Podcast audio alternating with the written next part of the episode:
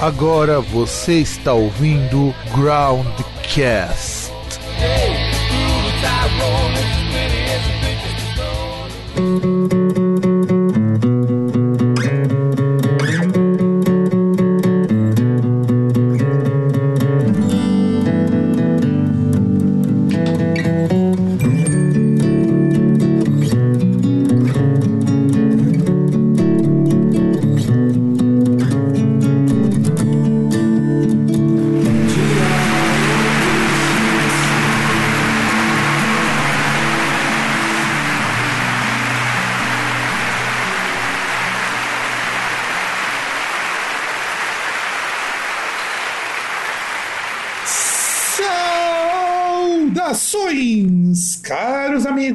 amigos, do meio do seu e do nosso programa Groundcast em entrevista, aquele programa de entrevista que podia ser melhor, mas não é, infelizmente.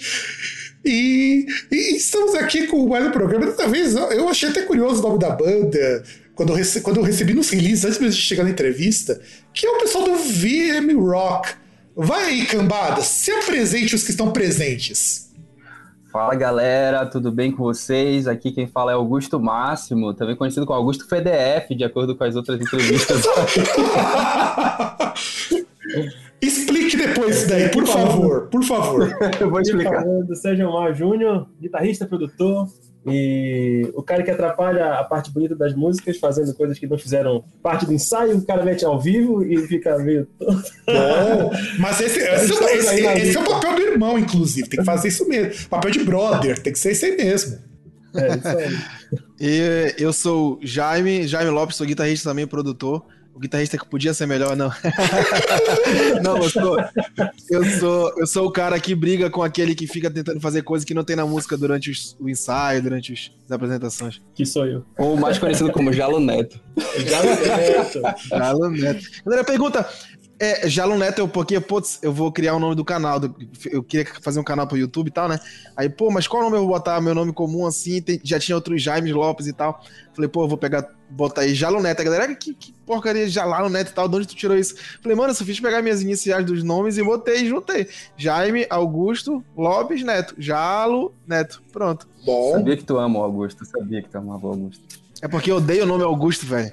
Eu não gosto, mano. Pensa nome que eu não gosto. Olha. Apesar do nome ser Jaime Augusto, eu pulo, eu pulo direto pro Lopes, Jaime Lopes. Justo, vai muito bem. Assim, cara, eu pulo quase meu sobrenome inteiro, meu. Eu raramente também falo meu sobrenome, então de boa. Eu tenho, eu, tenho, eu tenho Cristiano no sobrenome, eu nunca usei sobrenome pra porra nenhuma. E, e aí, quando eu coloco meus dois nomes da ponta, fica o um nome ridículo, que é Fábio Belo. Fábio Melo. Uh, e sim, pode fazer a piadinha. É todo mundo faz piadinha. Tem o também que eu não boto. Brincando. Mas aí, gente, vamos lá. Já que vocês vieram parar aqui e não foi, e não foi pagando promessa, vamos à nossa primeira pergunta. Como que vocês decidiram virar músicos? Porque assim, a gente sabe que não é desejo de nenhum pai, nenhuma mãe olhar pro filho e falar que vai ser músico, porque, porque isso eu falo até pro meu irmão, que ele é artista plástico. Normalmente pai e mãe, na maior parte das famílias, acham que você é coisa de vagabundo. Como que vocês entraram nisso? então, é, eu acho que cada um vai ter uma história diferente aí, mas assim, eu aqui, Augusto, e tenho assim, entrou na música, mas meio que de gaiato na história, porque eu conheci o Sérgio Omar junto com o Ellis, né? E aí nesse tempo ele já tocava o violão, tocava alguns instrumentos e eu ia para casa do Ellis, que é o nosso baixista, só para ficar jogando videogame. E jogava videogame, jogava videogame. E aí, cara, era só isso que eu fazia. E um dia eu vi esses bichos tocarem, eu já tinha uma vontade assim de tocar, nunca tinha entrado. Eu comecei, tava começando a tocar violão, e isso quase as poucas notas assim do violão, e eu me apaixonei assim pela música. Desde esse tempo aí é o Sérgio Omar. Ele me disse, cara, eu vou te ensinar a tocar. E, cara, muita coisa ele me ensinou e eu praticamente sou aprendiz dele, cara. E hoje nós tocamos junto na mesma banda, isso é muito show. É. Já eu já vou falar primeiro que toda vez acaba essa história e eu sou o mais velho, né? Parece que tenho 500 anos a mais que esse pessoal. Olha, Porque só pra vocês terem uma noção. Só pra vocês terem uma noção. Quantos anos tu tem, Augusto? Eu tenho 31. Olha, o Augusto tem 31, eu tenho 29. Só pra você ter uma noção, a pessoa que me ensinou, que, que começou a, a me dar os primeiros toques assim no meu instrumento, que é guitarra e tal, que me incentivou a tocar, também foi o Sérgio Omar. Apesar de eu não conhecer. apesar, apesar de eu não conhecer o Augusto e tal, no, é, a gente veio de mundos totalmente diferentes e a gente se juntou com o Sérgio Omar, assim. A, a gente veio de dois lados e o Sérgio Omar foi o ponto de referência pra gente se conhecer. E foi ele, eu acho que ele, acho que ele tinha uns planos assim. É que eu vou fazer uma banda com esses bichos, eu vou ensinar os dois a tocar. Aí ele botou pra frente. o baixista que não tá aqui também. Também Sérgio Omar. Ah, é tipo ter uma então, ideia. cara. Esse cara, esse cara, o outro guitarrista que era da banda, que eu não sou guitarrista fundador da banda, mas o guitarrista fundador da banda também foi o Sérgio que ensinou ele. Mano, o cara ele é o, ele é o maior professor de música aqui do, do estado. Mas eu comecei a tocar assim também, por influência dele e tal. Eu sempre gostei de instrumento, apesar de nem- ninguém na minha família não tem, tipo, não sabe nem palma direito, o pessoal da minha família não sabe. Então, velho, eu não sei o que foi que em mim baixou a, todo, todo o espírito de música que era pra vir distribuindo na família, veio todo em mim. Então, mato mesmo essa necessidade, essa vontade que eu tenho todos os dias, tocando e tal. E assim que eu comecei com o Sérgio Mar. Então, é praticamente isso, né? Só que, no caso, Eu comecei pais- tocando, ensinando todos esses moleques, aí foi eu comecei a tocar. Porque, porque antes só fingia, né? Só a gente ensinando, né? Aí eu comecei a ensinar sem tocar. Quase isso. Mas na verdade, olha, meu pai é- era músico, ele é músico, né? E aí, meu irmão também, que já fez parte da banda, também é um puta músico, moleque muito bom. E a gente aprendeu com meu pai, né? O começo, as primeiras notas, os primeiros acordes e tal. Então, tipo, é, não me considero um músico fantástico, muito longe disso. A gente arranha um pouquinho em cada instrumento. Só que, cara, tudo, acho que o universo conspirou para que na época da nossa adolescência, ensino médio ali, né? A gente se encontrasse aos poucos. E aí foi uma coisa ligando a outra, saca? Aquela hora que tu quer conhecer gente, onde tu faz aquelas amizades que vão ser, sei lá, pra vida toda, foi justo, as peças estavam lá perto. Um gostava de tocar, o outro gostava de rock, outro gostava de ensinar. E a gente foi pegando um violão ali meio ruim demais para poder tocar de verdade, mas dava para aprender. Aí eu tinha acesso a alguns lugares que dava para ensaiar, dava para brincar com, com a bateria, alguma coisa. E aos poucos foram chegando. Primeiro o o Edson, depois o Augusto, o Jaime logo depois. E aí a gente, quando viu, já estavam fazendo parte da vida do outro e tocando e tal. E se juntar todo mundo aqui, talvez dê um meio músico. Não, agora eu preciso falar um negócio sério. O Jaime, cara, o Jaime ele, é- ele tem um talento. Porque, tipo assim, eu tenho músico na família, meu irmão toca e tal. O Jaime é só ele na família. Mas ele é um cara prodígio. Eu considero ele prodígio. Já te falei várias vezes já. Então, é um cara fantástico, mano. Então, ali é um cara diferencial. E, cara, Olha tem aí, bicho, você está no arquivo confidencial. Cadê, bicho? Não, mas é sério, cara, é sério. O Augusto é um, é um letrista fantástico, um cara que sabe compor coisas que eu não sei fazer. Esses caras têm talentos que toda vez que a gente fala sobre música parece que tudo vem, ah, porque o Sérgio Marcos, a gente ensinou. Foi muito pouco perto do que eles fazem. O Augusto, como cantor, já estudou muito, já participou de treinamento meio pesado sobre composição e é um artista, né? O Jaime também. Eu não toco nem 5% do que o Jaime toca. Então, cara, cada um tem uma, uma característica top na banda, cada um completa o outro, e a gente, sei lá, vamos ver o que vai rolar pela frente, essa alquimia doida de música aí. Né? E sabe o que eu acho muito bacana ouvindo vocês? Dá pô- mostrar uma coisa que a gente que eu acho muito bacana, essa coisa de ser agradecido também pelas pessoas poderem nos dar esse tipo de oportunidade, porque é, é interessante quando fala, ele me ensinou e a pessoa levar isso numa boa, falando, não é demérito, muito pelo contrário, ele me ensinou, e não é por isso que eu acho que eu sou melhor ou pior, eu sou um músico graças a essa pessoa. É, e isso eu acho que é muito mais interessante, muito melhor até do que a ser melhor, ser pior, não sei o quê, porque alguém tem que começar, sabe? É, eu acho que uma das coisas mais difíceis que existe nesse meio artístico é alguém chegar pra você e falar: olha, por que não tenta? Eu te dou uma força, vamos lá, vai indo. E isso é muito mais do que você ser muito técnico, do que você ser hiper virtuoso, do que você compor tudo o resto vai surgindo, né? As pessoas vão desenvolvendo as coisas. E aí, nisso a gente percebe muito bem pelo clima de vocês aqui. Eu acho que essa integração eu sinto falta em muita banda que eu conheço. Amigos, inclusive, meus, falta um pouco dessa integração. Não que não sejam bons músicos, não que não tenham boas bandas, mas esse tipo de coisa é meio raro hoje. Vocês estão ligados que isso, infelizmente, é exceção. nesse meio musical. É verdade. Outra, eu acho que nesses momentos difíceis, né, tipo como está vivendo agora, onde parece que está tudo difícil para produzir, difícil para poder continuar uma banda, se não fosse esse elo que a gente tem de amizade, muito provavelmente a gente já teria largado, sabe? Então a gente vive um negócio mesmo assim que a gente não percebe isso, na verdade. As pessoas veem na gente isso, sabe? É verdade. Acha até que a gente é parente de sangue, né? Mas a gente Verdade. tem coisa mais profunda do que isso. Jaime, o Augusto, o Edson. É, cara, até o Pedro também. O Pedro é um amigo nosso de adolescência, o baterista da banda. Todos os assim. integrantes, né? Tem Todo mundo isso. foi da mesma época, assim. Então, cara, é isso. Eu achei bacana essa perspectiva. Mas Assim, é engraçado que não foi assim, não foi é, cronológica a parada da banda VM. Ela não foi cronológica. Tipo, a gente se conhecia, a gente tocava junto, às vezes na frente da casa do nosso baixista, o Ellison, ficava ali, ali era o point, né? Mas ainda assim a gente não participava dos mesmos projetos musicais. Cada um tinha uma banda diferente e a gente só ia um pro show do outro, tipo, da banda do outro e tal. Mas nunca tivemos como esse, de se juntar mesmo todo mundo. Aliás, só o Júnior com o Jaime já chegaram a trabalhar em uma banda, mas aí também o Jaime saiu e assim, essa eu acho que é a banda que juntou a gente de fato. Vamos fazer aquela rodinha lá na frente da casa do Elson e pra fora, ir pra outros lugares, entendeu? Acho que é isso, cara. Não, é legal, eu acho legal isso. E aí, uma curiosidade, já que foi falado isso no, no backstage, e pena que eu não fiz a captação antes, como normalmente costumo fazer para testar o áudio. Sim, isso é burrice minha. Toda entrevista, toda gravação, eu sempre gravo 10 minutos de conversa, porque eu tenho que testar, tenho que ocultar a gravação, tá, tá a captação do áudio, né? E, e eu não fiz porque, porque eu fui burro. Mas enfim. Me conta essa história de como, por que as pessoas acham que você soube da gospel? ah, sim, cara. É, alguns aqui da banda, tipo, são cristãos, né? Então, tipo, sempre liga a pessoa ao projeto. Geralmente acontece muito assim, né?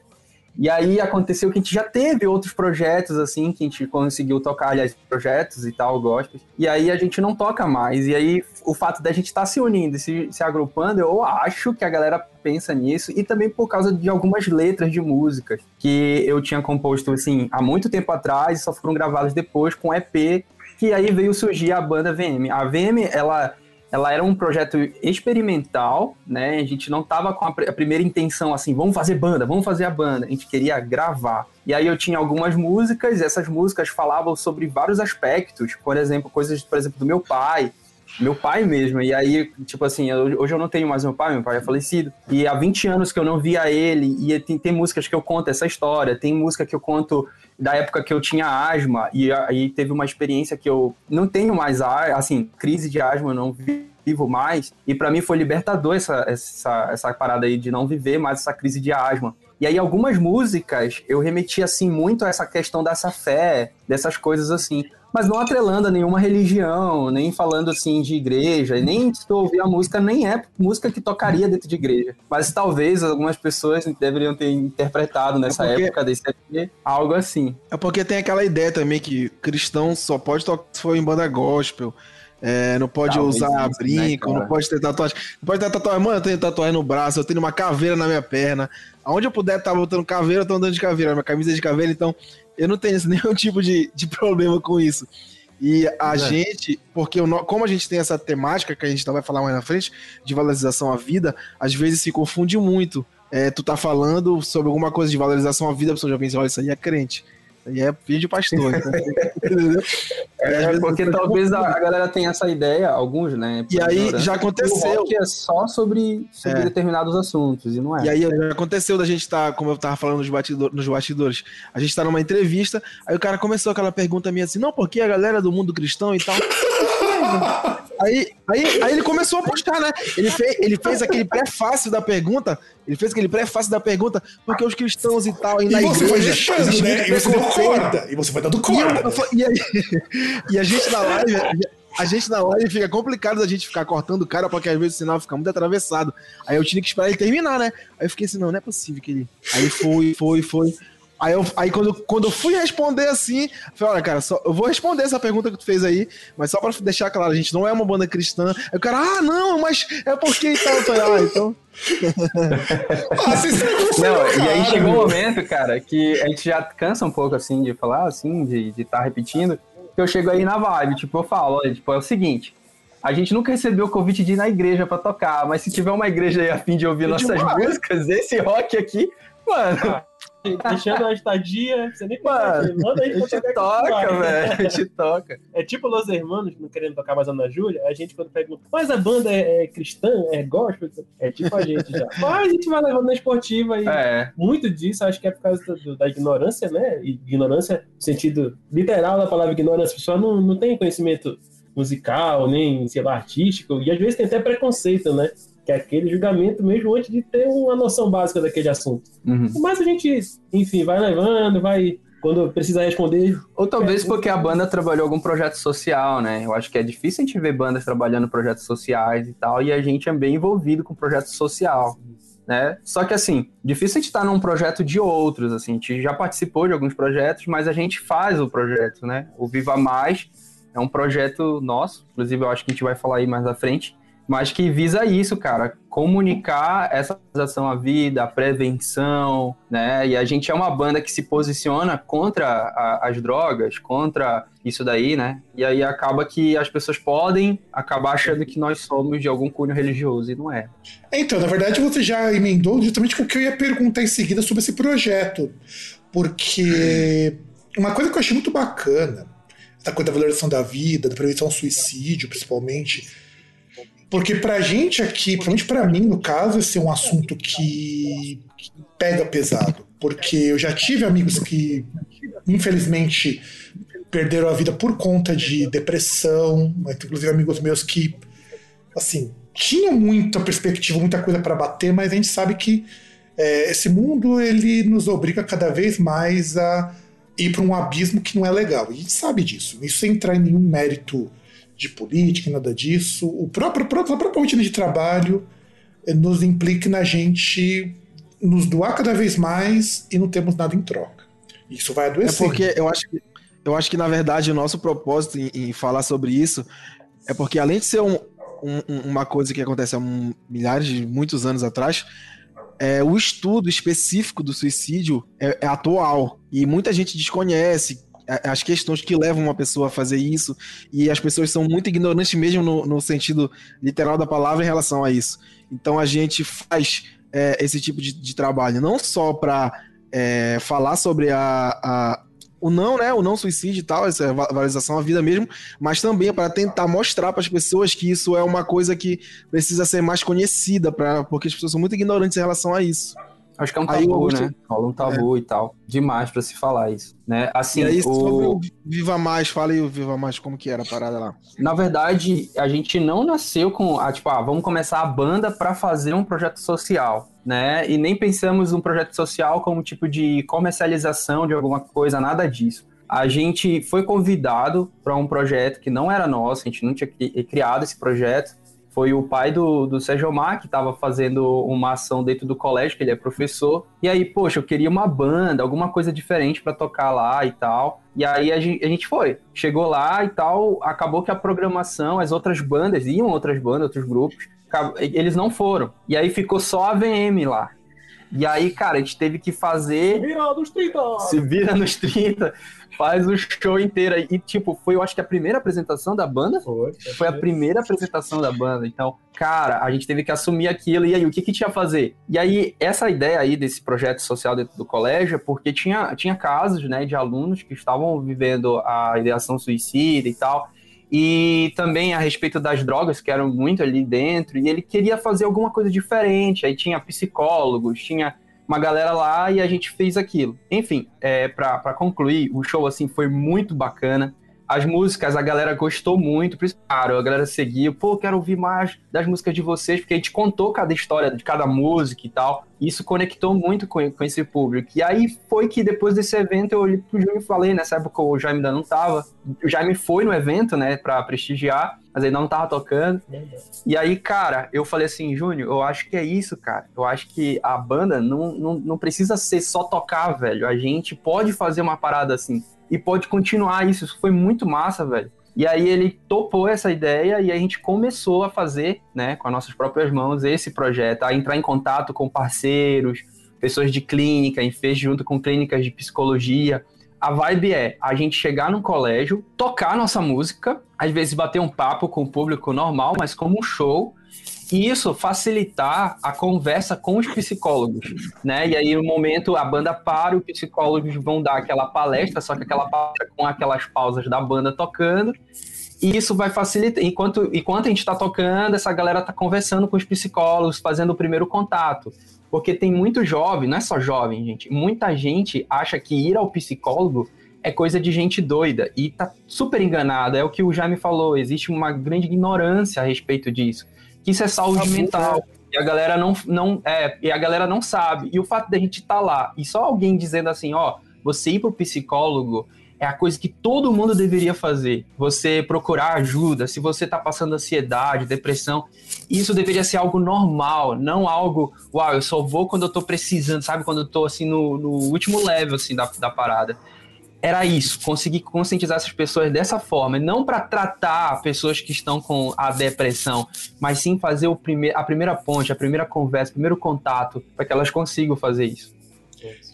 Não, e, e é, é, é, é, bacana isso. Até fico bastante sem jeito, porque eu já, como eu falei, eu já presenciei, eu tive lá onde eu trabalho também, eu também sou professor, também dou aula em escola.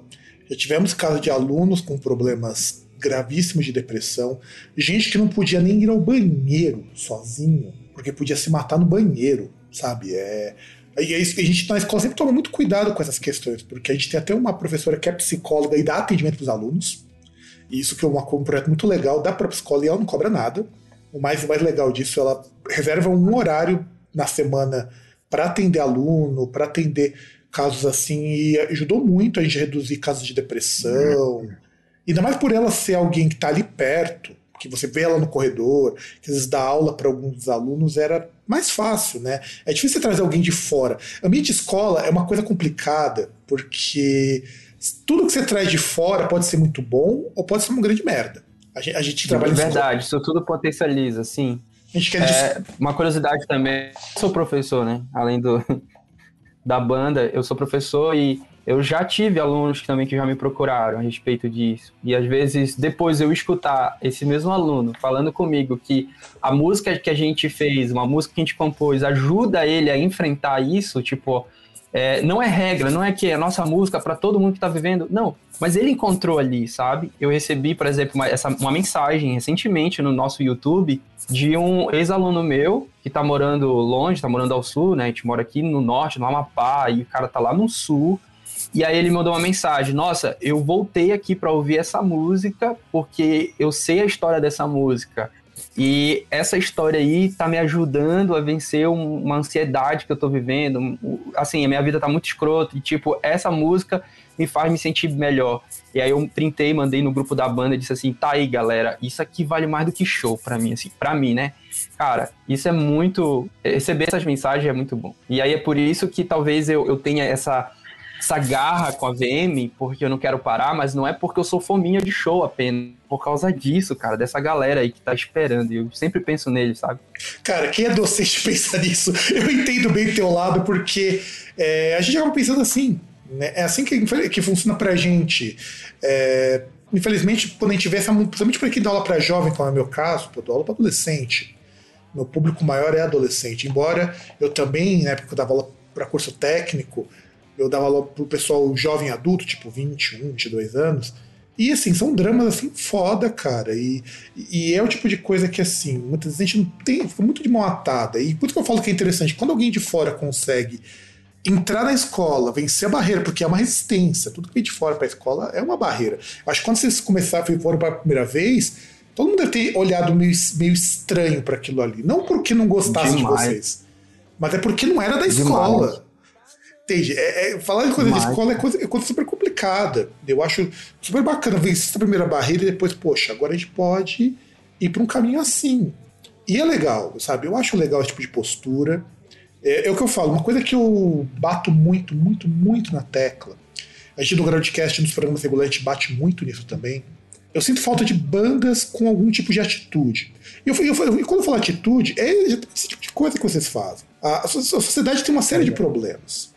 Por que a gente não tenta tornar esse mundo um pouquinho menos pior, um passo de cada vez? É tipo isso, né? É tipo isso, né? Salvar o mundo, mas pô, se tu passar intacto pela tua sociedade local aqui, o que é que tu tem para falar pro resto do, do, mundo, né? Então, tem uma, uma frase do, acho que do Emicida, de uma música do Emicida, que fala e se o rap do, do rapper não é verdade, o rap é piada. Tipo, se a gente fala sobre isso e não, não tem prática de nada disso, então é tipo falácia, né? Então, e uma coisa que tu falou, eu achei muito interessante.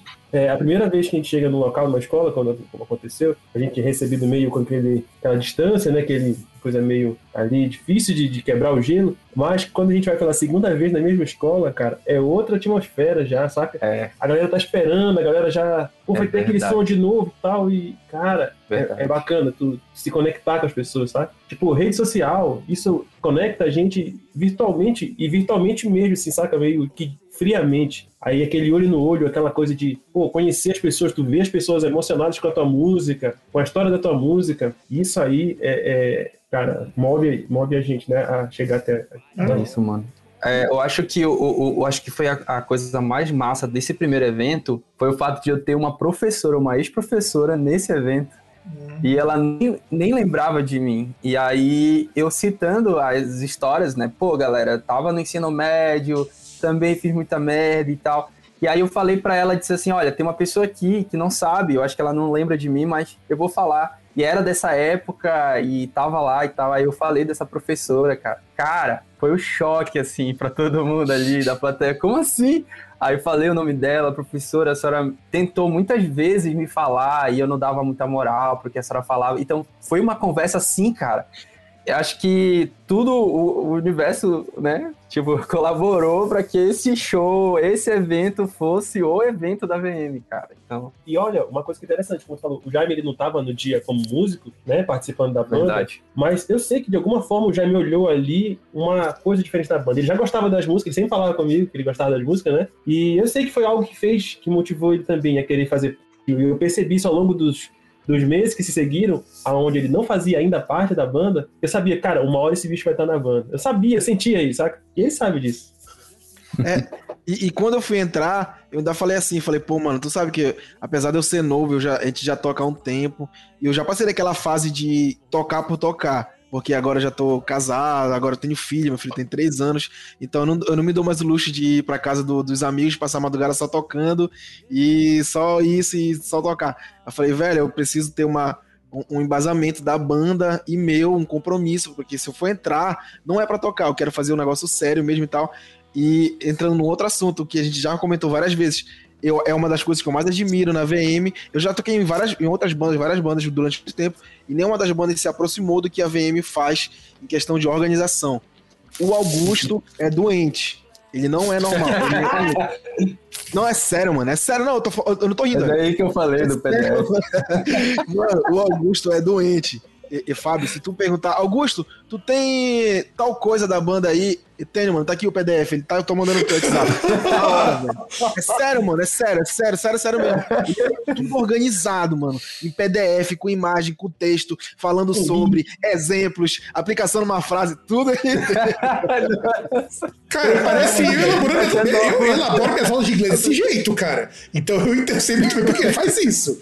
Eu, assim, que... Então, quando eu vi isso, eu falei, eu falei, bicho, não, não acredito nisso, velho. Aí eu senti o compromisso que a Amanda tinha com o projeto. Aí eu falei, não, mano, vai dar certo, então bora. Aí, não eu, eu achando que, tipo, eu era o músico mais extraordinário do mundo e tal, mas era porque eu realmente não tenho mais como me dar o luxo disso, de entrar numa banda só pra tocar, porque questão pessoal é, é, interage muito.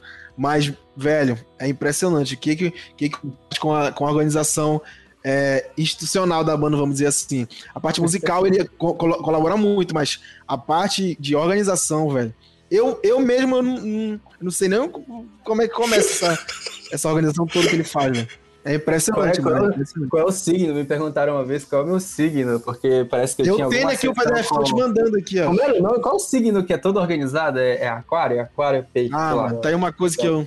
Ah, cara, você tá, perguntando, você tá perguntando pra pessoa errada. E olha que eu já li uns textos bem, é, bem bizarros de ocultismo, cara. E, mano, teu teu signo qual é, velho? Aí eu falei, nasci em julho. Aí disse, é câncer. Como é câncer? Não pode ser câncer, uma menina. Pô, mano, não pode ser câncer, tu é muito organizado, velho. Aí eu falei, ué, tem que ser desse signo pra ser organizado e tal. Foi daí que veio a graça deles, pô. Foi das outras entrevistas, né? Aí o, o Jaime que me deu esse apelido, aí o pessoal tá rindo que só. Gostei, mano. Eu não conhecia, não tinha escutado essa história aí. Não, mano, de é, Augusto PDF. Pra- é- é engraçado pra tu ver como que essas coisas são, são importantes. Às vezes, as rádios cantam a nossa música e a gente não sabe. Porque geralmente, quando acontece esse tipo de, de interação, é a banda que vai atrás da rádio, pô, olha, toca a minha música aí e tal, é isso, isso, isso. Aí às vezes a música tá tocando aí, putz, tá tocando nossa música. Mas por quê?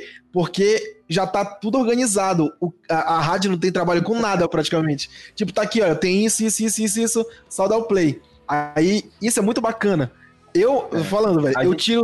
Eu não tenho mérito nenhum nisso, mano. Eu pode jogar tudo pro Augusto, porque é, é ele, mano. É A ele. Não tem mais assim, ninguém que faz isso, não. É. Eu agora já tenho um parceiro lá, né, que é o Romeu, né, com a Island, que ajuda pra caramba, velho, a diminuir esse peso, porque chegou uma hora, velho, que nem tudo eu conseguia fazer não, entendeu?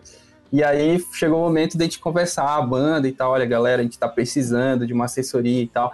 E aí, cara, é, tá sendo assim, sabe? Eu- eu- agora eu tô conseguindo respirar, e aí eu tô conseguindo focar, assim, a banda a gente, todo mundo tem uma função diferente. Essa parte da organização, essa administração da banda, eles jogaram pra mim, né? E eu faço mesmo com muito gosto. Mas cada um, cara, tem um talento incrível que eu não vou conseguir ser igual. E isso é bacana dentro da banda, porque a gente sabe respeitar os espaços de cada um, ninguém se anula. Tipo, o Jaime e o Júnior, cara, eles são incríveis com arranjo, né? Eu faço a letra, assim, cara, e mando pra eles. É, é, Eu já até vergonha, mas no começo eles acabam, assim, com, com o que eu mando pra eles. Tipo, ah, mandei o arranjo do violão junto com a letra. Disse assim, olha, a letra tá incrível, mano, mas teu violão aí... Aí disse, pô, cara, é só pra vocês terem uma noção, velho. Aí os caras vão lá e criam assim. E, e, cara, é uma coisa que eu escuto e eu não digo, pô, cara, não é assim que eu escutei, não. É incrível. Eu fico assim, cara, é isso. Eu, eu até falo isso pro Jaime, eu disse, como é que pode, cara, tu conseguir fazer um arranjo que eu olho pra esse arranjo e digo assim, mano, e, escuto, né, óbvio. É, eu escuto esse arranjo e digo assim, cara, esse arranjo é minha cara. Tipo, ego, velho, eu compraria essa ideia. Como assim? Então, tipo, é uma coisa conecta muito show aqui. E quando vai pro estúdio, eu confio neles. E aí, quando eu pergunto assim, mano, confio, velho, no que vocês estão falando. É claro que a gente tem um momento de falar, olha, eu acho isso, acho aquilo. Mas, cara, eles são incríveis quanto a isso, assim. Já a parte de, de administração e, e audiovisual, tô conseguindo dividir com o Júnior. O Júnior vai começar a editar mais. Ele tá enrolando.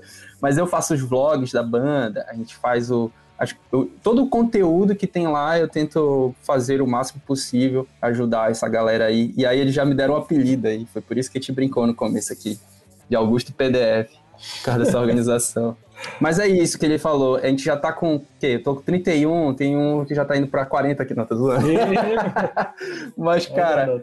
Não dá pra perder tempo mais, velho, entendeu? Se é pra fazer, o negócio tem que rolar mesmo, tem que ser sério e tal. E eu acho que isso tá, tá a gente tá conseguindo colher, né? Essa parada aí de, de levar a sério mesmo a banda.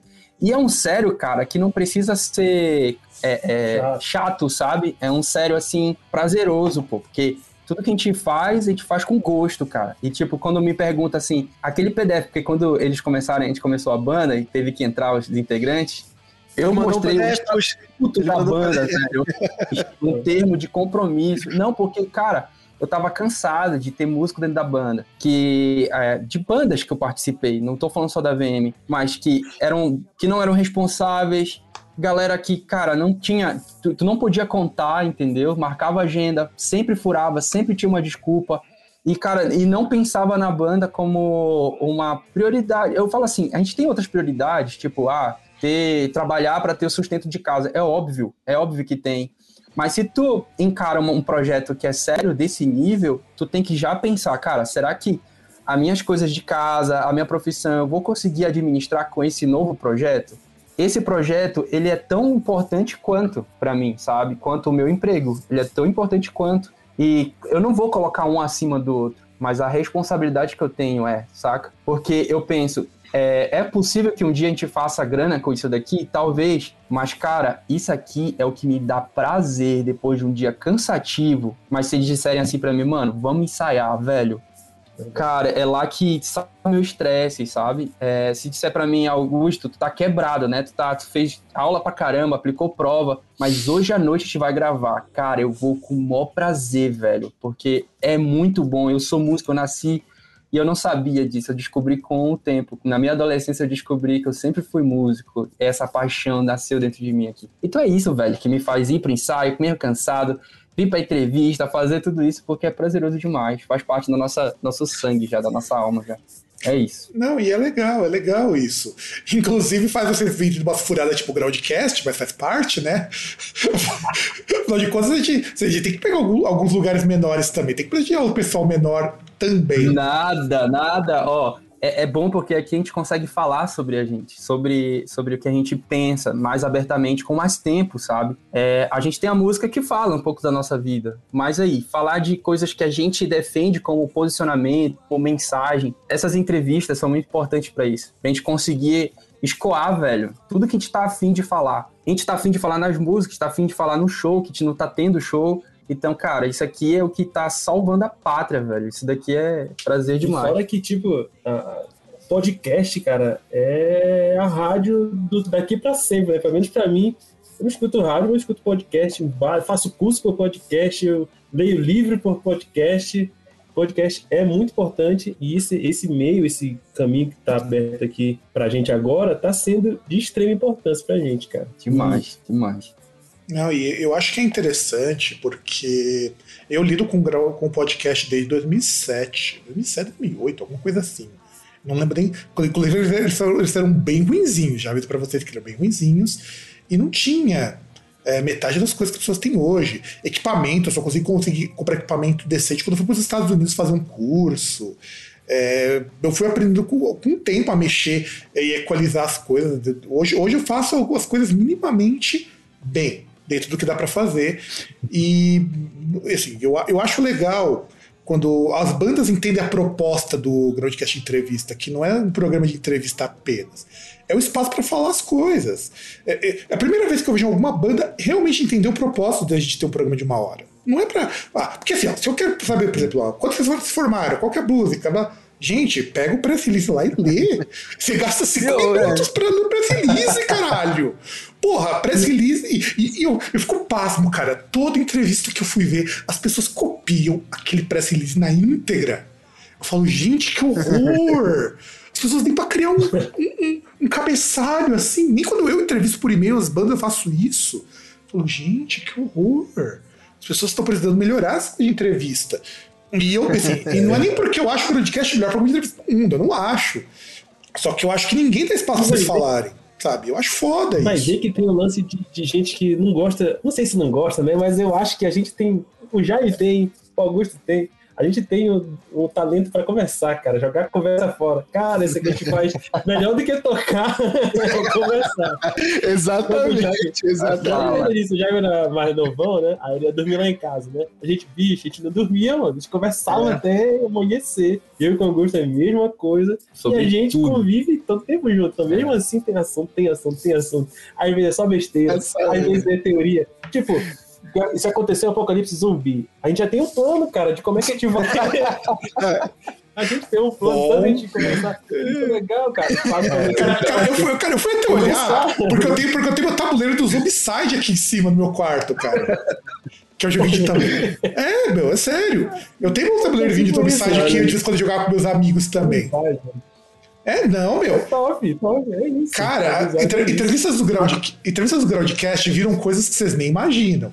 A gente começa falando de música e já terminou falando de videogame. De videogame foi muito divertido quando rolou isso. Velho, videogame aqui, mano. Todo mundo é. Só que a gente é zoado em videogame das antigas. Opa! Agora, agora falando em linguagem, agora, agora, agora tô em casa, vamos lá, vamos lá. Pronto, pronto. Velho, eu vou te falar um negócio, vou te falar um negócio aqui. Tu joga, já jogou Donkey Kong, né? O Donkey Kong, já, já.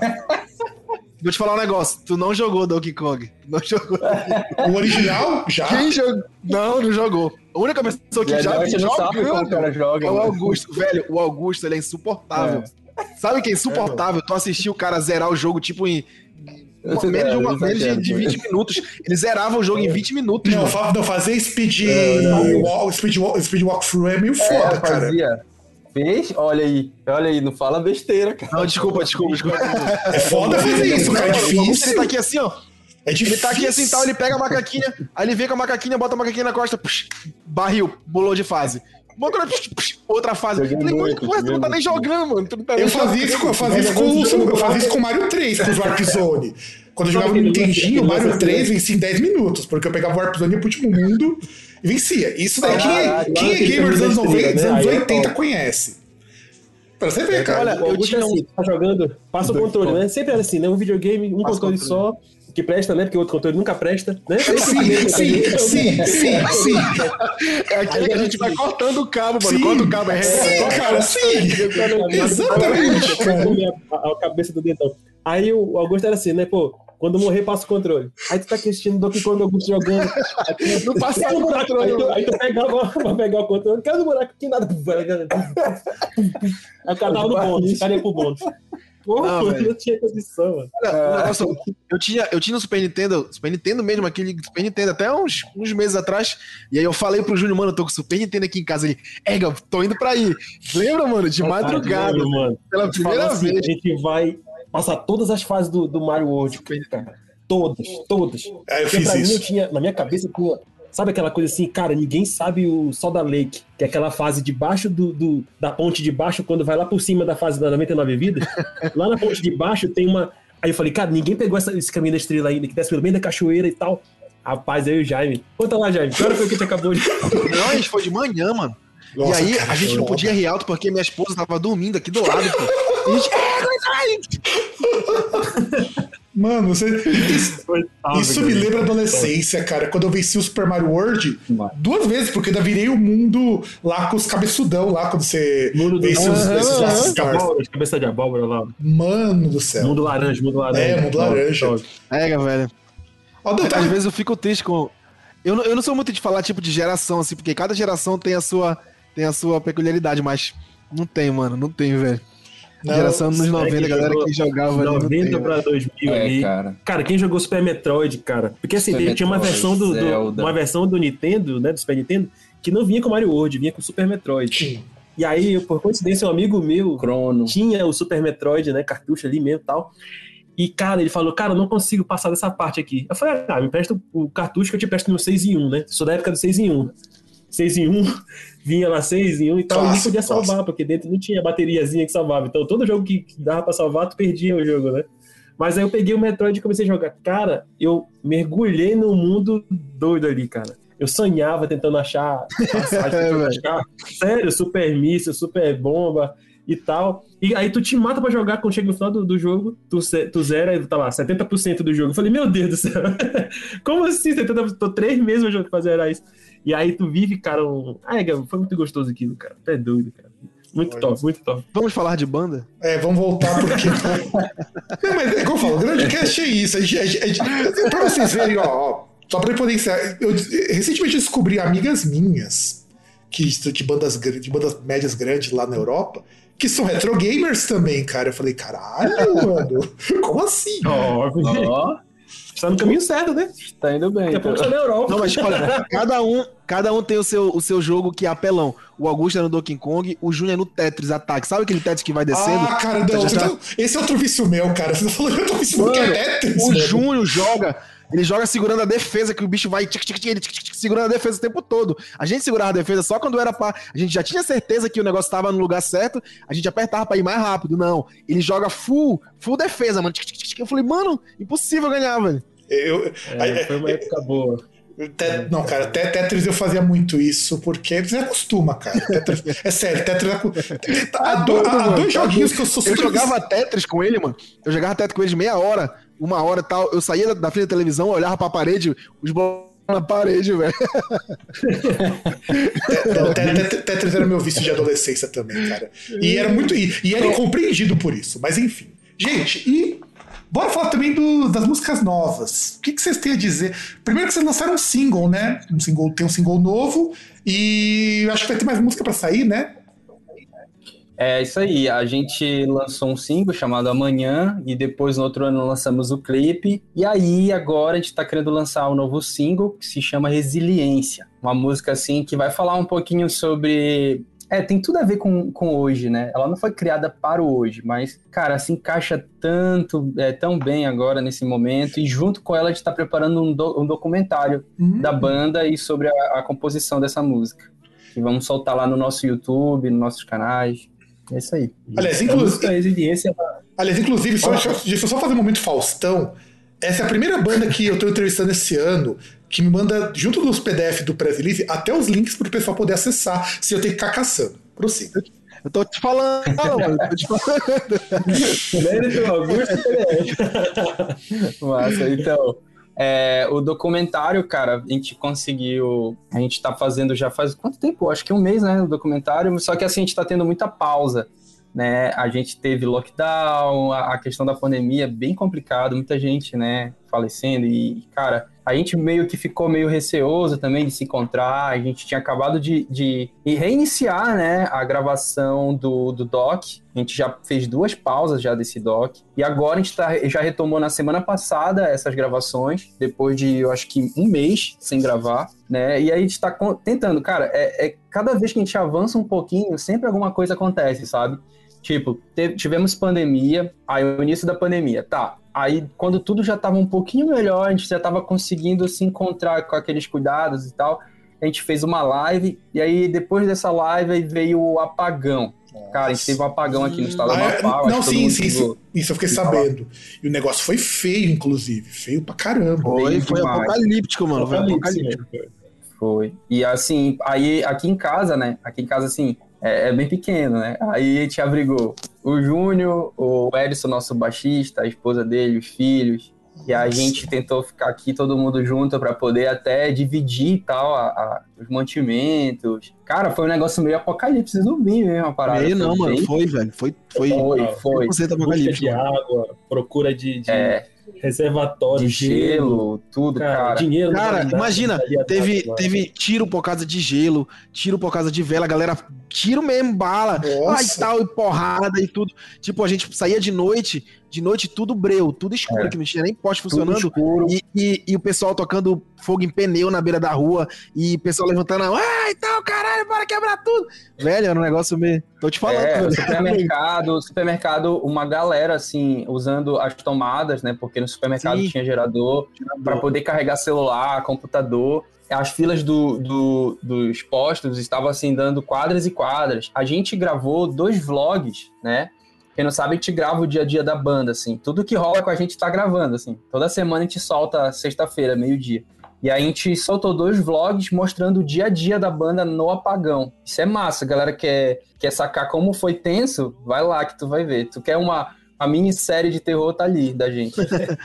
A gente viveu. E, cara, começou assim, o dia, né, com muito raio, velho, muito trovão, que assim como nunca tinha acontecido antes. Foi um negócio muito bizonho, estranho. E aí ficou um dia inteiro. Na manhã seguinte, tava indo os raios, tudo acontecendo lá, e aí a gente tendo que pensar em comida, pensar em várias coisas, cara. E comida estragando na geladeira. E... O que foi estranho até pra cair a ficha. Imagina, isso, isso que aconteceu foi de madrugada. Deu um raio, segundo as, a- a- as informações que deram, deu um raio numa subestação de energia e pegou fogo os geradores principais da cidade, que inclusive é aqui perto de casa. E aí apagou tudo. Aí no outro dia a gente acordou, não pegava celular, nenhuma rádio tava funcionando. É, não tinha energia em lugar nenhum. Aí tu ficou, mano, o que aconteceu, velho? O que, que aconteceu nessa cidade, mano? Nem, tu não conseguia sinal de celular, tu não conseguia internet, tu não conseguia rádio pra ter informação, tu não conseguia nada. Tu foi conseguir informação no boca a boca, assim, que tu foi. Será que. Em é época de pandemia, imagina No meio da loucura. pandemia. No meio da pandemia, olha a loucura. Se tu tivesse cartão de, de crédito, né? Não, eu uso, eu uso cartão de crédito. Não adianta, porque a maquininha Não tinha sinal É. de telefone pra funcionar. Se tu queria sacar dinheiro porque tinha dinheiro no banco, não funcionava os terminais do banco. Tudo, é. Cara, virou uma coisa assim, tipo, um garrafão de água que custa em média 5 reais, 4 reais, passou a ser 25 reais, 30 reais. Uma garrafa de Coca-Cola, nos primeiros dias, foi, sei lá, de, de 8 para 15 reais. Aquelas coisas absurdas. Gelo tu não encontrava mais. A gente ia pra porta da fábrica de gelo, que ainda tinha gerador, né, que tava funcionando, uma fila imensa e, e o cara chegou lá, não vai funcionar hoje, não tem mais gelo, e, e aquela falta de, sabe, perspectiva de quando vai voltar. É dois dias, três dias. A pessoa, cara, 20 e poucos dias foi sinistrão, cara. Foda, cara. Foda. É. Foda, não. E Eu fico imaginando isso, porque eu aqui de São Paulo, de verdade, aí não era bem um tipo de questão que eu gostaria de tomar, mas vários os 10 segundinhos de revolta, eu fiquei putaço, porque muito disso aí podia ter sido evitado se a gente tivesse é, digamos assim, representantes públicos mais competentes. Vamos, vamos, vamos, resumir a, a é, isso. Porque não é, não, não é por assim, cara, eu fico pensando o seguinte: isso acontece num estado pequeno. Jamais uma merda dessa vai acontecer aqui em São Paulo, onde eu moro. Uhum. É verdade. Então, uhum.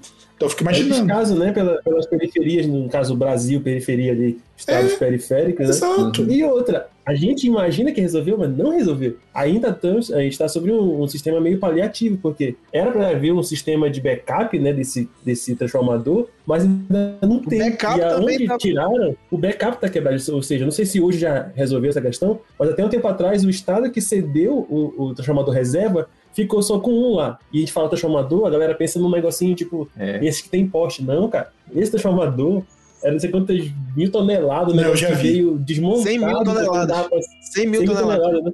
Era 30 mil toneladas só de óleo. A pessoa, é um negócio absurdo, é tipo um prédio, só um transformador é um prédio. Não, você tem que fechar a estrada para poder levar aquilo. Foi uma semana para montar. Não, e, eu, e a estrada aí, tem que ser preparada para levar aquilo ali, não é simplesmente trazer. Sim, não é. Aí o que aconteceu? a, a, gente estava, acho que no, no terceiro ou quarto dia, já tudo apagado. Aí chegou a primeira notícia, né? As rádios já começaram a ter gerador e tal, e começou a chegar a notícia pra gente. Ah, conseguiram um gerador de tal lugar que vai chegar pra gente. A gente, uhul, tal, vai voltar normal. Só que qual era a bronca? Pra desmontar o gerador era uma semana, pra transportar era três dias e pra montar era mais uma semana. É. E foi isso, não adiantava ter esse negócio pra levar. É, foi, foi. Cara, a gente fugiu, no, no momento a gente percebeu que o principal recurso que tava acabando era a água. A gente não tinha água. E, cara, tu pode viver sem água gelada, mas sem água tu não faz nada na tua vida. A gente foi pro interior aqui do estado, onde tinha um riacho que a água era mais ou menos limpa, que é até do, da esposa do Augusto. A gente ficou lá alguns dias, aí vamos. A gente estava já na base da, da carne em conserva, ovo, sardinha. Tava assim já, cara. E na verdade, era o plano de formar o bunker, né? Que aí a gente tava já se adiantando já. Só faltava você caçar o próprio alimento, né? Só tava faltando isso. É. e, pô, chegou no, no, período que eu tava. Depois que eles voltaram a ter energia já racionada, eu voltei pro interior sozinho, né? E com o baixista da banda e a esposa dele, a família dele, para passar mais um período no interior. Lá tinha um gerador local, aí tinha energia só na cidade, na vilazinha que eles estavam. Aí me deu a ideia, cara, eu tenho que aprender a pescar, cara. Eu moro na Amazônia, tem rio à torta direito, tem peixe à torta direito. Se acontece uma onda dessa de verdade, assim, mais duradoura. Aprendi a pescar, aprendi a tratar peixe e tal. E tem no vlog muito assunto. Se vocês quiserem aí, quem tá ouvindo esse podcast aí, procura lá, VM Vlog, já tá quase no episódio 50. Daqui a pouco a gente bate aí 50 episódios de vlog. Ah, não, isso é legal. Inclusive, meu pai é do Pará, né? Ele vem lá da cidade de Altamira e ele ia direto lá pro Amazonas pescar, caçar animal. Então, é, é, são habilidades que realmente se toda pessoa deveria aprender alguma vez, porque a gente nunca sabe. Chegou uma pergunta que é algo que a gente sempre pergunta aqui no Groundcast, e vocês parcialmente já responderam, mas eu quero detalhes. É, eu sei, a gente sabe que viver de música é ainda privilégio, infelizmente. Então, o que, que vocês fazem para pagar os boletos? Jogo pra cima, aí eu escolho qual vai cair na minha mão, e aí. é, deixa aquele, aquele, carta do Gugu, né? Que tinha jogo pra cima assim, então. É, a sortear. Assim, aí tu olhava assim a, a, conta de água, parabéns, você foi contemplado. Cara, não fala sério, cara. Foi da. Aí, aqui, ó. Ó. É, eu, te, eu sou o Júlio, tenho três empregos, tô brincando, mas é quase isso. É, trabalho como professor, né? Trabalho em uma escola particular como professor e, cara, também trabalho com produção artística, né? Eu trabalho com marketing, com essa área aí de produzir o artista, de fazer registro, distribuição, porque assim começou uma galera a procurar e tal, né? A, a, vendo o trabalho da VM e tal, vendo a gente fazer e queria saber como é que fazia e aí eu comecei a dar meus, meus primeiros passos, assim, a, a, trabalhar nessa área aí. E já tô aí, o quê? Dois anos ou três, não mais, três anos. Três anos trabalhando isso com outros artistas. Isso ajuda, né? Dentro do, do mês a gente conseguir fechar aqui, como ficar bem, ficar bem de boa. E é isso. É, eu sou funcionário público, concursado, né? há mais de 10 anos. Também sou advogado, mas pretendo estar, tá, assim, mudando esses horizontes aí de perspectiva aí, porque realmente não são as coisas que enchem o coração, mas realmente é o que paga o boleto, né? Então, sou é. funcionário público, sou advogado e é o que temos. Bom, eu, eu sou formado em Direito, mas eu foi um, um, curso que eu só terminei porque eu já tinha começado. E aí eu tô no quinto semestre de arquitetura. Inclusive, eu, eu cursei uma parte do curso com o Júnior, que advogado e tal, né? Aí eu tô no quinto semestre de arquitetura. Eu tenho uma loja aqui, eu sou empresário, microempresário. Tenho uma loja aqui no centro e tal, de, que vende eletrônicos, assim, tipo hum. relógio smart, phone gamer, essas paradas assim, né? E só que eu já trabalhei com música há um tempo, tocando na noite aqui em bar, boate e tal. Acho que foram três anos. Cara, é um negócio que dá para tu sobreviver. Pelo menos aqui, né? Não sei em outros lugares, mas o tempo que eu, que eu toquei, dá uma grana bacana, mas, tipo, pro cara que é solteiro, vale que que ele passa a noite na, na festa, às vezes, a maioria das vezes que tu toca, tu consegue, tipo, bebida de graça, tu fica no lugar de graça, essas paradas assim de festa. Quem é solteiro, pô, curte pra caramba, mas não era meu caso. Eu ia, tocava e voltava para casa. Só que, apesar de ser uma coisa que eu gostava muito, era muito cansativo porque eu tinha que trocar o dia pela noite. Aí, tipo, às vezes, numa noite eu tocava 9 horas num bar, meia-noite numa boate, 3 horas da manhã outra boate. Eu trocava três vezes na mesma noite. Isso, tipo, de sexta a domingo, então de quinta a domingo. Aí, pra ganhar dinheiro tem que ser assim aqui, pelo menos aqui, né? Aqui não existe, tipo, do jeito que eu trabalhava não era. É, eu tinha uma banda aqui, com a minha banda eu ia tocando nas boates, não. Eu era músico, quem me chamasse eu ia. E aqui, essa, é, essa questão do músico, assim, que toca tudo, são poucos, assim, não tem tantos. E aí, eu, onde me chamava, eu tava tocando. Era violão, era guitarra e tal. Aí, tipo, dá pra tirar uma grana bacana, assim, pra tu viver sozinho. Mas, tipo, no meu caso, que era casado, era complicado porque eu deixava minha esposa sozinha em casa a noite inteira. E aí onde eu moro é meio isolado e tal. Aí eu sempre ia meio, meio com, com o coração apertado porque ela tava aqui dormindo sozinha e tal, com medo de acontecer alguma coisa. E aí depois que ela ficou grávida, eu falei, não, aí não, não dá mais, aí eu parei. Não, não, e é. se, trabalhar à noite é complicado. Eu já tive, inclusive, amigos meus, que assim, músicos profissionais mesmo, que não viviam de música do jeito que eles queriam, mas tocavam muito na noite. Aqui em São Paulo dava uma grana legal também. Mas eles falavam a mesma coisa. Você paga, para quem é solteiro, porque você paga um aluguel, se não tiver casa própria, paga os ensaios e a manutenção de instrumento. É o que você consegue muitas vezes pagar com isso daí. E se você tocar muito, você ainda consegue pagar os boletos. É o que ele falava, você vai ter que tocar muito. Uhum. Tipo, ser fixo num lugar. Meus amigos falavam muito isso. E eles falaram que eles desistiram disso quando começou a juntar dinheiro para abrir estúdio, ou para fazer ou começar a trabalhar com produção, porque é, não é fácil. A gente sabe que trabalhar à noite não é fácil. E assim, a gente tá arrumando já para quase o final do programa, porque, cara, nós já chegamos em uma hora de programa, acreditem. Oh. Já chegamos em uma hora de programa, e assim, é, é, eu acho maravilhoso isso, mas a gente tem uma última pergunta, uma pergunta derradeira, que na verdade, essa pergunta não é nem minha. É uma pergunta que o César, o outro podcast que grava comigo os programas regulares, me sugeriu uma vez num, num bate-papo que a gente estava tendo. E eu passei a incorporar porque, ó, porque sempre saem boas respostas. Todo mundo assim, nesse universo musical, gosta assim, a gente curte um monte de coisa. Principalmente o Jaime, que já tocou de tudo. Já deve, já deve ter tocado até muita coisa que não gosta, mas afinal de contas, música com é música. Com certeza, com certeza. Mas existe aquela coisa que vocês gostam, aquela banda, aquele artista, que dá um pouquinho de vergonha assumir que curte, sabe? É, é, é, é meio vergonhoso. Mano. Você fala assim, puxa, eu gosto daqui, mas quando é para racionalmente para pensar, fala, puta, mas isso aqui é muito ruim. Quais artistas, você, quais artistas que vocês curtem que entra nisso? Eu sei, agora a minha, vou ver aqui. Esse aí. É Shakira! Ah, não, eu gosto de algumas músicas da Shakira. Não, tem umas cantoras. Não, é verdade. Tem algumas cantoras pop que, que eu curto, cara. Tipo, Shakira. Algumas músicas da Shakira, mas pontuais, né? Com a música da Shakira. Não sei se é a beleza da cantora ou o talento, né? Porque tem muito. Tem no vlog um trecho dele cantando Shakira. É, cara. Ele ah, cantando Shakira. Ó, agora, está ficando interessante agora. Pior que tinha uma namorada que era ficcionada pela Shakira, porque foi quando ela começou a aprender espanhol, ela botou ouvir Shakira. Então. Cara, tem por aí. Shakira já é um, já é um bom começo. dia quem sabe. Dia quem sabe. Não, mas deixa eu ver assim. É. Dentro da, daquela preferência que tu escuta diariamente, cara, tá aí uma coisa que, que. Eu não tenho vergonha, mas eu sei que é pouco, é pouco difundido. Banda Tribo de Jah, cara. Eu Não, curto muito Tribo de Jah. Isso, isso, isso entra. Isso, eu sou, eu isso sou entra. maranhense, né? Eu nasci no Maranhão. E aí, pô, eu boto aquelas músicas antigonas, sabe? Banda Reprise, que é uma banda de reggae que ficou famosa no Maranhão. As coisas assim que ninguém mais acho que escuta.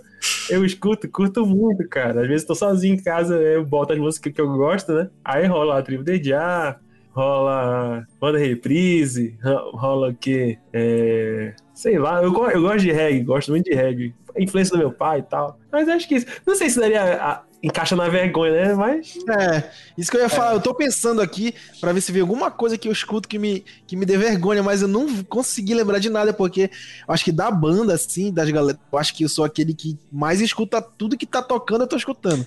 Eu escuto do, do brega, do forró, pagode, samba, e não é que eu escuto, eu gosto. Ah, eu não gosto consigo, isso aí eu não consigo. Mano, samba, Não. samba, eu amo samba, eu gosto de rock, eu gosto de metal mesmo, pesado, aqueles gutural e def e trash. Mano, eu escuto tudo. E eu consigo tirar referência de composição de todos esses, esses, esses estilos e tal. E, então eu não, eu não consigo tirar como vergonha, mas eu gosto. por- Não, mano, não sei, velho. Tipo, eu gosto de pagode. Não sei se seria vergonha dizer que eu gosto de pagode, pagode. pagode entra, lógico, porque, Ó, assim, pra muita Claro, gente, claro, pagode é considerado é de. roqueiro e aí tal, é Eu toco, eu toco cavaquinho, pô. Tem uma ideia, eu toco Não, cavaquinho. não, mas cavaquinho não é fácil, não, cara. Aliás, tem, tem, tem um amigo É, meu. Eu acho que seria assim, que pra outros roqueiros poderia ser vergonhoso, mas É. que a gente não considera, mas sim, a gente poderia até citar. Tipo, pagode. Tem uma galera que eu lancei recentemente, com o trabalho deles aí, ajudando nessa parte da produção, que eles são pagodeiros e tal. E aí eu fiz um clipe pros caras, eu fiz, cara, fiz muito material pra eles. E, cara, é muito bom. Só, acho que é a primeira vez que eu escutei um pagode que eu dizia assim, tá aí, mano, de qualidade essa parada aí, velho. Tipo, é, muito show. E não é porque eu tava na parada, é realmente bom. Eu fiquei, caramba, mano, o som é bom. Mesmo porque, cara, o cara que gravou esses mesmos pagodeiros aí é o cara que gravou também o nosso CD, velho. E o cara é muito bom, é o Ian Moreira, velho. Assim, eu comparo o material de no- o nosso material, o material de artista que gravam com ele, cara, de outros lugares do Brasil. Cara, eu sei que esse cara tá assim a um nível nacional, eu acho que até internacional, porque cara é muito bom a qualidade, é muito boa a qualidade dele. Só a galera eu vi aí o amanhã, eu vi outros artistas que ele produziu. Ian Moreira, velho, muito show. Não, Acabou que e- só eu fiquei com a Shakira mesmo. Ninguém Só falou nada, ninguém se É, é por- é porque as pessoas não têm coragem. Isso é falta de coragem. Eu entreguei ele, eu entreguei. Não, mas, não, mas é assim, eu, eu, eu acho muito legal quando eu faço essa pergunta pra quem é músico, principalmente, porque eu sei que é difícil de responder essa pergunta. Eu sei que é muito difícil. Porque a percepção de quem não é músico, ou não tem tanto contato com música, é diferente de quem toca. Porque quem toca música é música. Ah, Música é música. Você- se você não gostar ou não, ou, ou aquela música ser uma música hum, Olha. de trazer vergonha, ok. eu poderia falar, o- eu poderia falar o L Safadão. Às Bom. vezes eu tô no meu carro, falei, pô, vou ouvir o L Safadão. Eu boto o L Safadão e vou ouvir o L Safadão, mano. Não tem onda, não. Isso, isso. Eu queria nomes, finalmente. Essa aí, eu acho que o mais longe seria a Loki, que uma vez eu escutei uma música. Ah, a Loki é do top demais, Não, a mano. Loki é Não, a Loki Mas é eu top demais, gosto, velho. Não sei o que seria longe, não. Eu acho que não tem, Do não. teu gosto, cara. O que seria, velho? Não, o que, assim, internamente, né? O que eu encarnaria, a gente, eu encarno, né, com o Augusto, porque eu conheço desde a adolescência. Era tipo tocar. Era Creed.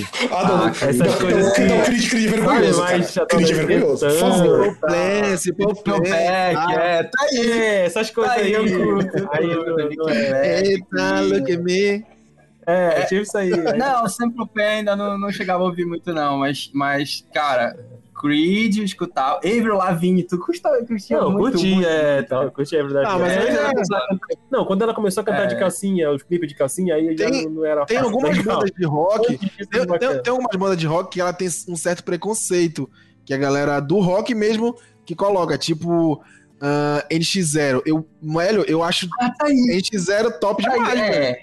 NX0 eu, Eu eu curto muito. E tem muita Tem gente, gente que não suporta essa NX0. ideia. Olha ó. Olha aí, tem gente que não curte Ó, a ideia de, de Olha, outra, outra banda que é mais do Met Fresno, outra banda do metal, É, eu gosto eu muito, curto, a Avenged velho. Sevenfold. A Avenged Sevenfold, pra galera do trash, tipo, tu, tu, tu dizer que tu é, É trash, Nutella, né? é uma banda É de trash, e tu dizer que tu escuta a Avenged Sevenfold, mano, os caras vão te apedrejar, velho. Nada a ver, cara, nada a ver. Não, e pior É. é que, e assim, eu não sou tão fã do Avenged Sevenfold, mas porra, os arranjos dos caras são foda, meu. São foda. Bom, mano. Pô, são- é, é a mesma coisa, me fala aí. É, essa. mano. E, e mesmo, mesmo com, a- com aquele tempo onde entrou o Mike Portnoy, mas mesmo antes, pô, o, o The Heavy Sullivan era, bicho, fantástico ele baterista, mano. Fantástico, mano. Que pra mim foi a época top deles antes ali, daquele álbum Nightmare, né, né? E depois com o Portnoy foi o momento ali onde até ali eu acompanhei. Depois disso eu não acompanhei mais, mas é, é uma banda incrível, mano. Gosto. É, dessa mesma linha eu, eu indico uma banda, uma banda que eu curto muito, eu sei. E eu sei que é vergonha alheia, porque às vezes eu escutar um pouquinho de, de vergonha de escutar. E pior que eu descobri recentemente com um amigo meu curte dessas bandas de, de new metal, né? E, e- e eu, eu tava com ela na ponta da língua e me fugiu o nome. É, puta, agora me fugiu o nome. É uma banda assim. Que o vocalista também é-. Que o, que o vocalista que o vocalista é andrógeno e tudo mais. Eu não, agora me fugiu o nome da banda. Que é estilo que, Andrógeno. que, é, meio andró, que é meio andrógeno, cara New que. metal. Metalcore. Não Não, é. consigo. Não, tá sendo né, não é. Pra cá. E tipo Mas assim. é em 2000 pra cá, é? É, de 2000 pra cá. E, eu, e fugiu o nome agora. Pior que eu curto pra caramba essa banda e fugiu o nome agora. E, e eu sei que ela é vergonha alheia, porque, mano, as músicas não são tão boas assim mesmo. Eu assumo que elas não são tão boas assim. É sério. É, é que nem, por exemplo, Rim. É uma banda que eu gostava pra caramba quando o cara tava nativa. E eu parei pra escutar e eu falei, Tipo isso, velho. puta, como, como eu curtia isso, cara? Que aí um amigo meu não curtia e falava que era o placebo de baixo orçamento. E pior que é, cara. Pior que é. E eu acho, Pô, eu acho placebo pô, eu não sei chato, é. cara. E me fugiu o nome É, agora. Não cheguei a pegar. Eu, eu- dessas bandas assim que eu curtia muito, assim, eu acho que a questão do Creed, eu acho que é porque eu sempre curti o som assim bem próximo do Pearl Jam, tá, tá ligado? Tipo, Uhum. eu, eu curto aquela parada, sabe? Que seria o pós-grunge ali, seria já, acho poderia considerar, não, né? Sim, sim, Ainda sim. não. Mas o pós-grunge, é, seria o pós-grunge, né? Que já vem essas bandas aí e tal. Então é, eu curto, assim, essa vibe e tal. Stand, que é uma banda que poucos conhecem, do Aaron Lewis. Oh, a Stage é bom, cara. Stage é bom. Muito bom, cara. Eu gosto, gosto, gosto muito. Então, essas bandas, assim, com essas melodias, assim, tanto que isso é um pouco carregado dentro das minhas composições. Sempre tem aquela nota menor e tal, na melodia vocal. Que negócio, a música amanhã, né, com aquela, aquela sétima lá e tal. Então, tipo, eu curto essa vibe, assim. Tem sempre esse alternativo voltado pra essa parada aí, sabe? O Chavelli, muito top, assim, o Chavelli também, que tem umas melodias assim. Não, sim, eu acho. É isso, cara. Eu acho muito bacana. Não. E assim, é, sempre falar de músicas assim, vergonha, de que trazem vergonha é difícil. Eu falo sempre é muito difícil, porque. é, primeiro, pra gente assumir que isso dá vergonha, porque no meio onde vocês estão, se parar pra pensar, muito dificilmente essas coisas são vergonhosas, porque as pessoas são músicos, né? Músico não tem muito desse tipo de coisa, a não ser que você pegue músicos muito ruins. Músicos ruins, o pessoal cheio de preconceito. Nossa, eu já tive isso.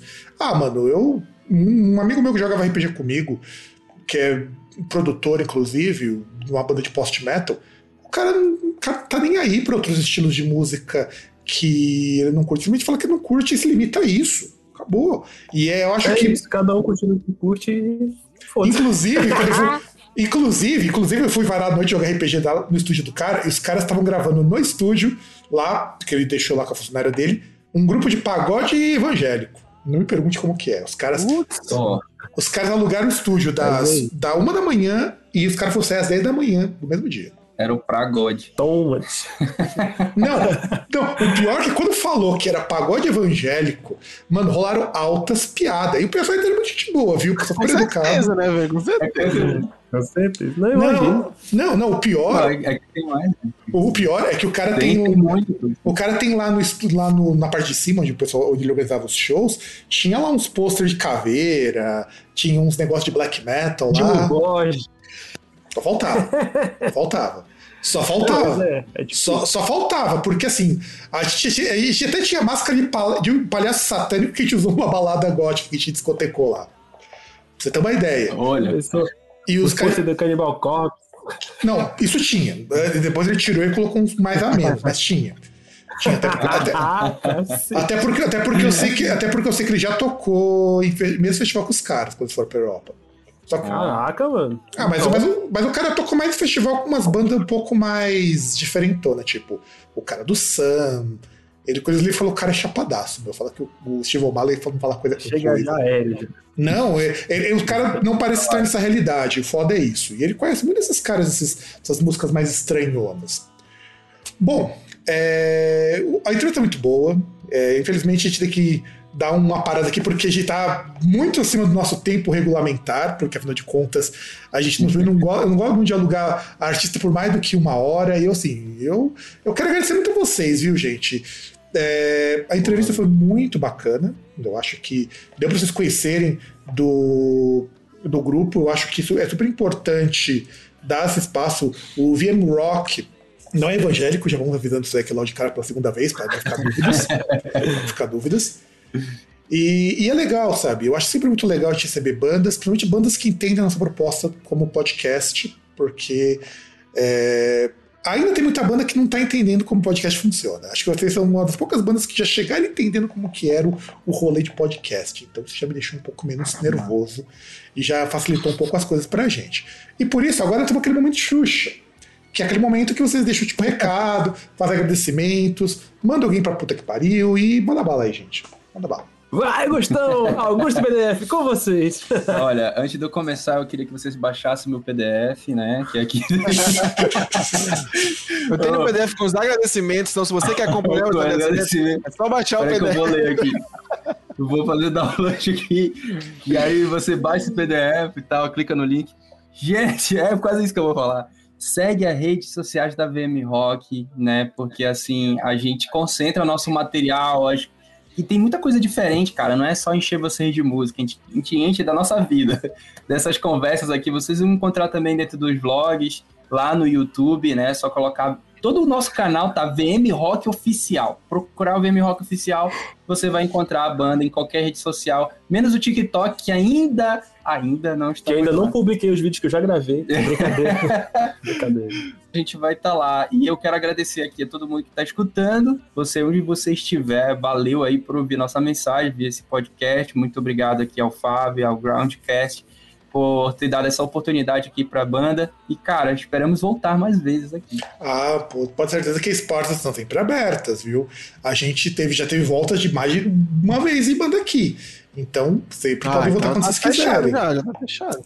Vamos eu lá. quero agradecer em nome assim, da banda, né? A cada um, sei que a gente fala, agradece muito as pessoas que estão abrindo portas, as pessoas que estão conectando a, a, nossa banda a outras pessoas, pessoas que estão, que, pessoas que acreditam, né, que né, é, é possível fazer música, é possível investir no rock, que realmente o rock não morre. E mas tem, tem pessoas que no dia a dia investem na gente, são pais, mães, as esposas, né? Então queria agradecer aos nossos famílias que um dia vão ouvir isso aí, tá? Agradecer também amigos, cara, temos muitos amigos, pessoas que é, compartilham conteúdos que a gente posta, pessoas que quando é, eram as épocas onde tinha apresentações estavam lá, sabe? Pessoas que doavam seu tempo mesmo, porque às vezes tu não tem, sei lá, cinco reais, tu não tem dois reais para investir em nada, mas o teu tempo, né, a tua atenção ali é muito importante. Então, quero agradecer a todas as pessoas que contribuíram, influenciaram, apostaram a gente até agora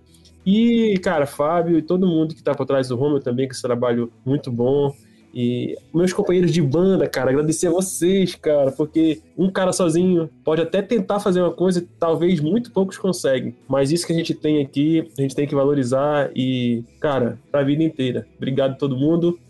Se ligue nas nossas redes sociais, segue, curte, compartilha. Vamos lá.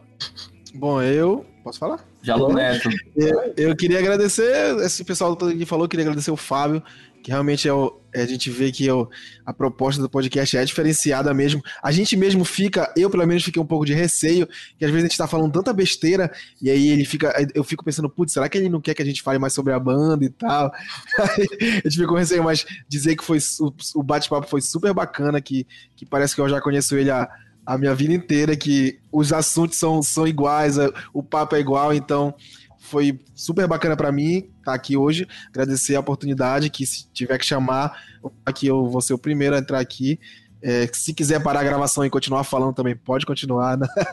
É, e agradecer os familiares, agradecer a todo mundo, dizer que a galera que está seguindo a gente na rede social lá quem quiser entrar em contato com a gente para conversar, para tirar dúvida, para perguntar como que toca tal lugar, como que é aquela frase, o que que fala nessa letra, pode entrar em contato com a gente e perguntar que a gente não tem problema nenhum de responder.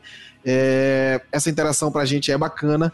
Então, é isso aí, mano. Tamo junto, obrigado aí. Qualquer coisa, é só entrar na rede social lá, procurar a gente, chamar. Tem lá os arroba individuais de todo mundo. Quem quiser falar pessoalmente com, comigo, com o Júnior, com o Augusto ou com os outros integrantes da banda, tem os arroba lá e tal. Então, tamo junto. Então, gente, e todos os links daqui da banda vão estar disponíveis na, na postagem. É, é, pelo menos é, é uma das poucas bandas que já me deixa tudo pronto, então já me ajuda, me facilita muito esse trabalho. E também quero agradecer mais uma vez, porque, afinal de contas, a gente sabe que bandas menores, e assim, e não, não com demérito, tá? A gente tem que falar isso da maneira mais honesta possível, dão um duro muito grande para se manter nativa. Não estou nem falando de ser irrelevante, mas manter nativa, que é super difícil. É mais difícil ainda quando essa banda, além de ter que se preocupar consigo, se preocupa com o próximo, sabe? E isso eu sinto falta de bandas grandes, bandas que têm espaço, bandas que têm voz falando. E eu, eu respeito muito, eu admiro muito, porque esse é o espírito do Groundcast também, de a gente trazer alguma coisa que talvez, talvez você, ouvinte, não, não esteja passando por uma situação ruim, talvez você não esteja, que bom que talvez não esteja, mas sempre tem algum colega seu, alguém que você sabe que às vezes precisa de um, nem que seja de um incentivo para procurar ajuda, um bom dia para se sentir melhor. Acredite, gente, isso faz muita diferença. E o VM Rock está aí para provar que é possível, mesmo você sendo pequeno, mesmo você sendo uma banda que tem ainda pouquíssimo espaço, consegue fazer muita coisa. E aí eu me despeço de todos vocês e nos vemos no próximo programa, talvez na próxima semana, não sei. E um grande abraço para todo mundo e até mais, então, gente, no nosso programa. Tchau, galerinha. Valeu. Tchau, tchau. Valeu. valeu.